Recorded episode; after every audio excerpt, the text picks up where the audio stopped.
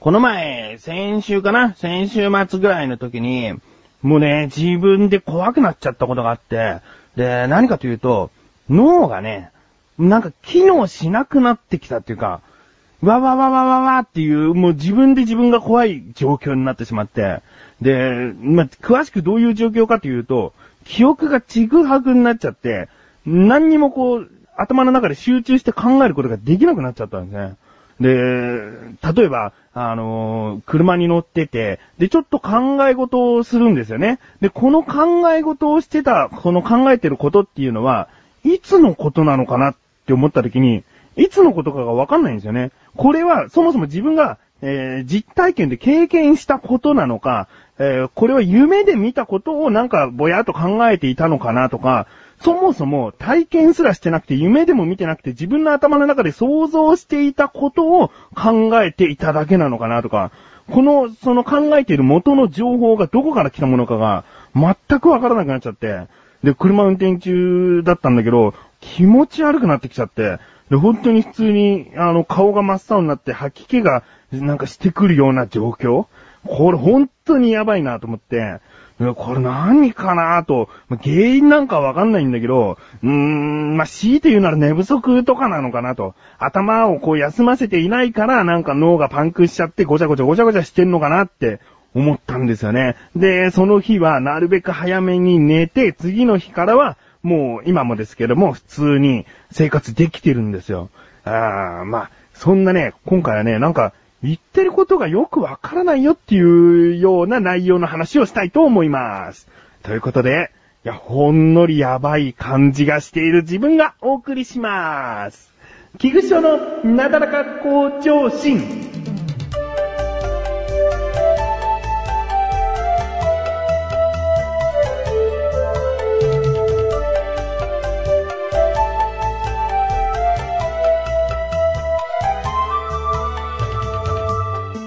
ってることがちょっとよくわからないよっていうのは自分の話じゃないんですね。うん。あのー、インターネットでですね、とある掲示板の話題なんですけれども、まあご存知の方いるかな？えー、その掲示板のタイトルがですね、コンビニでお釣りを渡すとき、レシートに挟む客がうざすぎる。っていう掲示板なんですね。うん。あの、コンビニでお釣り渡すとき、レシートに挟む客がうざいなと思った人が立ち上げた掲示板なわけです。うん。もう今2回言いましたけども、意味が理解できた方は素晴らしいか、ちゃんと今自分の言ってることを聞き取っていないと思いますね。えー、コンビニでお釣りを渡すとき、レシートに挟む客がうざすぎる。この掲示板がですね、自分はふとしたきっかけで見ていたんですけれども、まあ、こう、うーん、面白いというのか、なんか本当にね、文章だけを見て、えー、物語とかそういう小説とかでもないのに、笑っちゃったことって久しぶりだなって思うぐらいなんですね。えー、あの、まあ、このコンビニでお釣りを渡すとき、レシートに挟む結果がうざすぎるという掲示板を立ち上げた方が一番目に書き込みをしておりまして、で、補足の文章らしいんですけれども、客だからってそれなりの態度ってもんがあるだろう。しかも後ろからだし。って書いてるんですね。えー、もうこの1番目に書いた1という、もうこれから1番の人って言いますけれども、この1番の人がですね、まあ、なんか伝える、その言語力というか、そういうものがなんか足りないのかなと思ってしまうんですよね。えー、まず、よく考えてみると、コンビニでお釣りを渡すときなんですよ。渡すとき。レシートに挟む客ってなってるんですけれども、何を挟むのかと。しかも後ろからだしという補足がついてるので、後ろから挟むのか、よくわからないと。もうその通りですね、その後に続く、えー、別の方からのコメントが、えー、とか、よくわかんないとかね、えー、お釣りをもらい忘れたということですか？とか、えー、いろいろとそう書いてあるんですね。うん。で、しばらくしたら一番の方がまた書き込んで、なんで意味わからない奴がいるんだよと。えそういう風に書き込みをしたところ、いや、ちゃんと説明してくださいと。丁寧にこう、聞き出そうとする人もいまして、で、その一番の人がまた書き込むには、お釣りを渡すときだよと。うん。だから、このね、別の方は、あ、じゃあ、その、お釣りを渡すときに直に触れられたくないから、お客さんがレシートでこうガードをしてくるって、そういうことですか？って書いたらですね、その一番の方が、なんで俺がレシートを渡すんだよ、笑いって書いてあって、基本的に満札の時の話って書いてあるんですね。で、この、もう、なんか、なんで俺がレシートを渡すんだよ？あ、レシートを渡す立場じゃないんだなっていうことを一つ一つこう理解できるのかなと思ったら、基本的に満札の時の話っていう、なんか別のこう、もっとこう、意味のわかんないフレーズが出てきたぞっていうような感じになってきて、で、どんどんどんどん謎が増えてきちゃってるんですね。あで、結局ですね、まあこれどんどんどんどん読んでいっても答えはないんです。誰も解決してないんです。なんかね、伝えることってのは難しいですよ。最近自分もその、パソコンですけれども、こう、文字を書くことがありまして、で、何遍も何遍も見直しますからね。何遍も何遍も見直しても、まだ、あ、この辺、ちょっと意味がわからなかったな、自分をじゃなくて自分がだったな、とか、なんかそういうところって、もう全然後から気づけるんですよね。うーん、難しいなと、うん、思いますね。え、まあ、こんなものをですね、なんかこう、時間が空いた時に読んでいるから自分の頭もごちゃごちゃごちゃごちゃと脳もちょっとおかしくなってきちゃったんじゃないかなと思うんですけどもね。うーん、まあ、とにかくこう、文章っていうのは、やっぱちゃんと見直した方がいいですよ。あと、まあ、見直しても、自分の中ではこれで伝わるだろうと思っていることがあるけども、まあ、これをちゃんとですね、人に伝わるのかっていう確認ですね。えー、言いたいことが書けてるかっていうことだけじゃなくて、これで伝わるかってことを確認した方がいいということですね。うん。詳しくは、Google でですね、レシート挟むって書くだけで、その掲示板のサイトが表示されると思いますので、気になるという方はですね、読んでみてください。自分は本当にこう顔がもう呆れ顔になって笑っちゃいましたね。えー、呆れ笑いをしてしまいました。気になる方は、ぜひ。小高的文化発信ということでね、まあ、文化を発信して、まあ、そんなにまだ立てないんで文化っていうのも、まあ、正直、成り行きでついちゃった名前っていうのも正直あるんですけれども、まあ、それなりに文化っぽいことを言っていく。ということで、そんな小高祐介がお送りする小高菊池の小高カルチャーは2週に1度の水曜日更新です。さようならさあ、コーナーに参りましょう。自力80%。このコーナーは日常にある様々な疑問や質問に対して自分で調べ自分で解決していくコーナーでもあり、リスナーの方からのご相談やお悩み解決していくというコーナーです。今回もメールが届いております。ありがとうございます。なだらかんネーム、ライムスカッシュさん。はい。本文、翔さん、こんばんは、こんばんは。今日も疑問があってメールしました。ありがとうございます。季節が秋に変わり、最近は涼しくなりましたが、私は暑い夏の時期によくアイスコーヒーを飲んでいました。うん。いやーもう秋ですね。秋だけど、その、なだらか向上心が配信された、この週の一番初め日曜日がですね、すごく暑かったですね。えー、なんか、どこどこでは30度を超えたとか、えー、いうところもあったみたいで、うーん、もう本当にね、涼しくなって、むしろもう本当寒くなってきましたねって言ってもいい季節なはずなのに、えー、なんでしょうね。まあ、あのね、そんな暑い時には、ライムスカッシュさんはよくアイスコーヒーを飲んでいると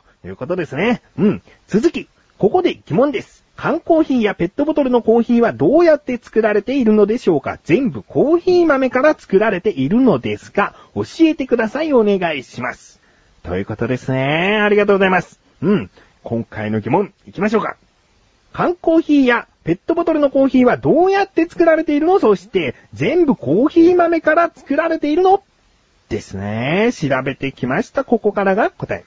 まずですね、缶コーヒー、まあ、ペットボトルでもいいんですけれども、まあ、缶コーヒーと言いますね。えー、缶コーヒーには色々な種類がありまして、それが3種類に分けられています。うん。まあ、これはね、豆の種類とかそういうことではなくて、缶コーヒーとして売り出すときに分類する種類が3種類ということですね。えー、それはですね、豆の量によって分けられています。えー、コーヒー飲料などの表示に関する公正競争規約によりますと、えー、内容量 100g 中 5g 以上のコーヒー豆から抽出したコーヒー分を含む場合、これはコーヒーと表示することになっています。うん、コーヒーそのままですね。うん。そしてまた、2.5g 以上 5g 未満では、コーヒー飲料、飲料という言葉をつけなければいけません。うん。そして 1g 以上、2.5g 未満では、コーヒー入り清涼飲料となります。うーん、もうどんどんどんどんそのね、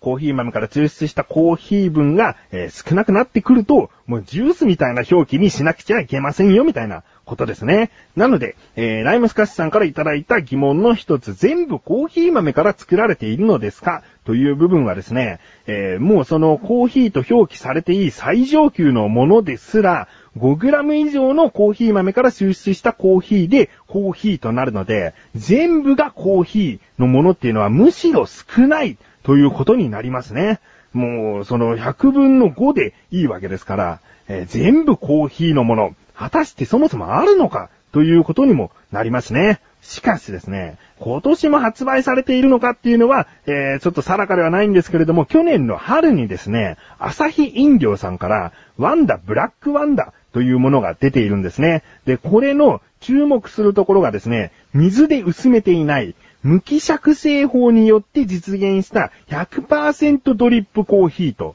なっているそうなんですね。えー、なので、このコーヒーこそ、もう100%と言っているので、もう 100g かどうかあれですけれども、とにかくまあ 100g であれば 100g コーヒーというものなんでしょうね。なので、すべてが全部コーヒー豆から作られているわけではありませんが、中にはコーヒー豆から抽出されたコーヒーだけで作られているものもありますよ、ということですね。うん。次に、缶コーヒーはどうやって作られているのかなんですけれども、まず、えー、コーヒー豆を焙煎した後にブレンドします。ね、ここのブレンドした部分が、まあ、メーカーによって個性の出るところなんじゃないですかね。うん。で、ブレンドした後に粉砕しまして、えー、粉砕した後、えー、高温抽出をします。ドリップしますね。うん。そして、調合します。調合というのは、えー、まあ、砂糖とか、その乳製品を加えることですね。うん。そして、金星化。それをちゃんと整える。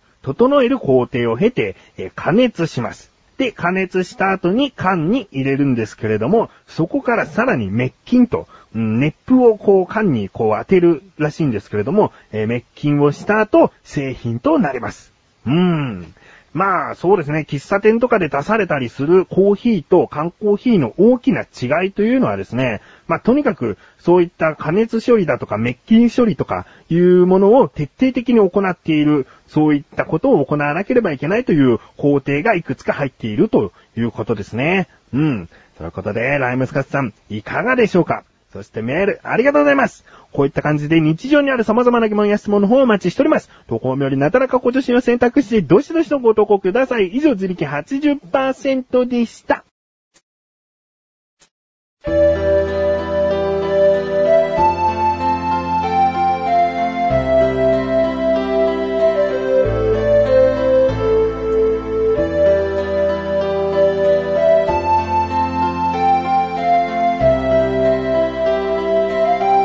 エンディングでーす。今回はですね、文章で何かを伝えるというのは、まあ、難しいというよりも、ちゃんとこれで人に伝わるのかっていう確認をきちんとしなければいけないなと思ったお話でしたね。うん。まあ、自分はですね、最近こう書くことが多いと言ったのには、一つ理由がありまして、えー、リンクページから行きます。菊池賞としてメガネタマーニとしてザ・インタビューズというリンクが新たに貼られました。こちらはですね、自分がこう、とある、もう誰かわからない方から質問が届き、それにお答えしていくという形式の、まあ、一見ブログのような表記なんですけれども、えー、まあ、自分から書くことはできないんですね。えー、人から質問が来て、その質問に対してだけ記事が書けるというものなんです。うん。で、まあ、いくつか質問とかはまだ残っているんですけれども、これが書き切ってしまえば、今後更新されることはなくなってしまうので、その間にもですね、えー、何かこう聞きたいなと思うようなこととか、もうその番組に関係なくてもいいんですけれども、